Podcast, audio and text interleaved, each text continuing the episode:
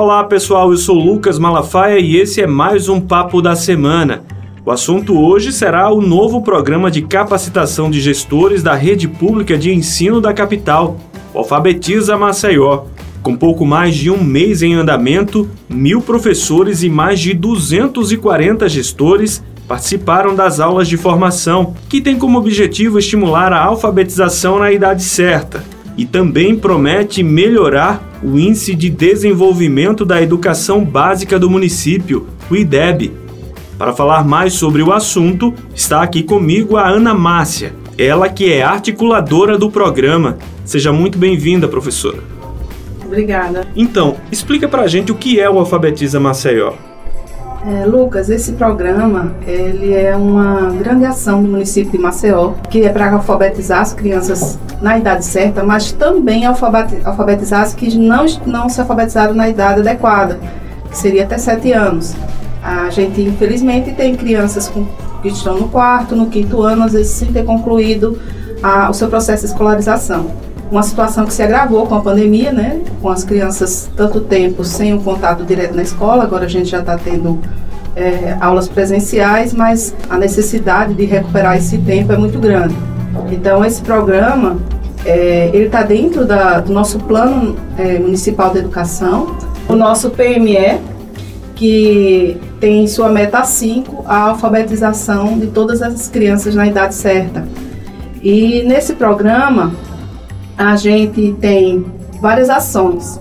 É, formação de gestores, né, diretores de escola, coordenadores pedagógicos, professores, é, do primeiro ao quinto ano. Então, apesar do programa ter o foco da alfabetização, a gente não está é, deixando de lado os que não conseguiram se alfabetizar.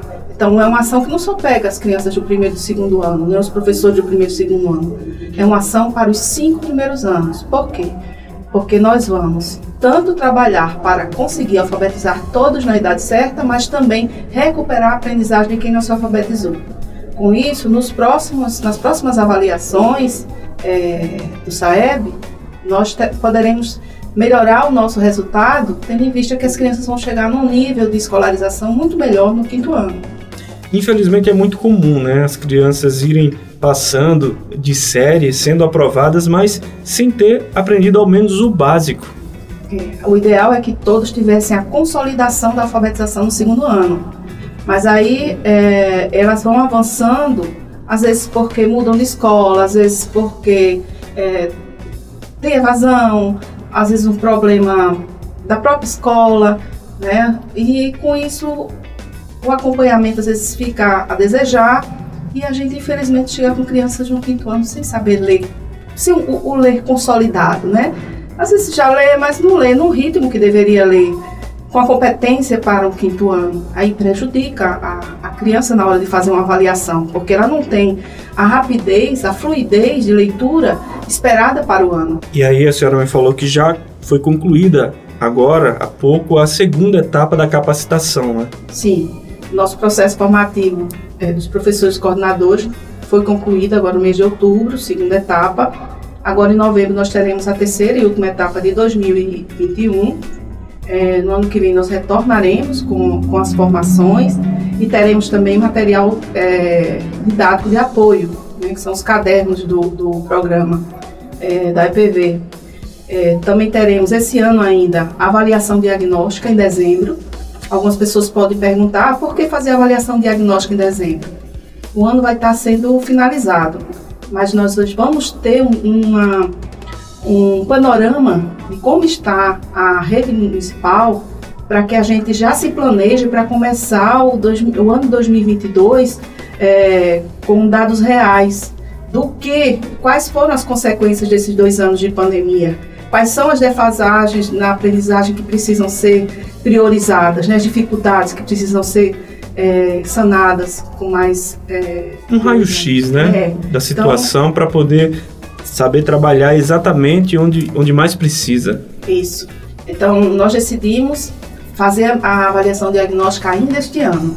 Não vamos deixar para o início do ano que vem, porque o início do ano ele tem muitas coisas para serem resolvidas e a gente tendo um diagnóstico deste ano, a gente já vai saber É, por exemplo, as crianças que estão em distorção em idade de escolaridade, que estão com déficit na aprendizagem, é, a possibilidade de formar turmas de correção de fluxo no ano que vem, é, já um trabalho, quais escolas precisarão ter uma complementação de estudos para que esses estudantes é, avancem mais rápido no seu nível de aprendizagem. Quantos estudantes ao todo devem ser beneficiados?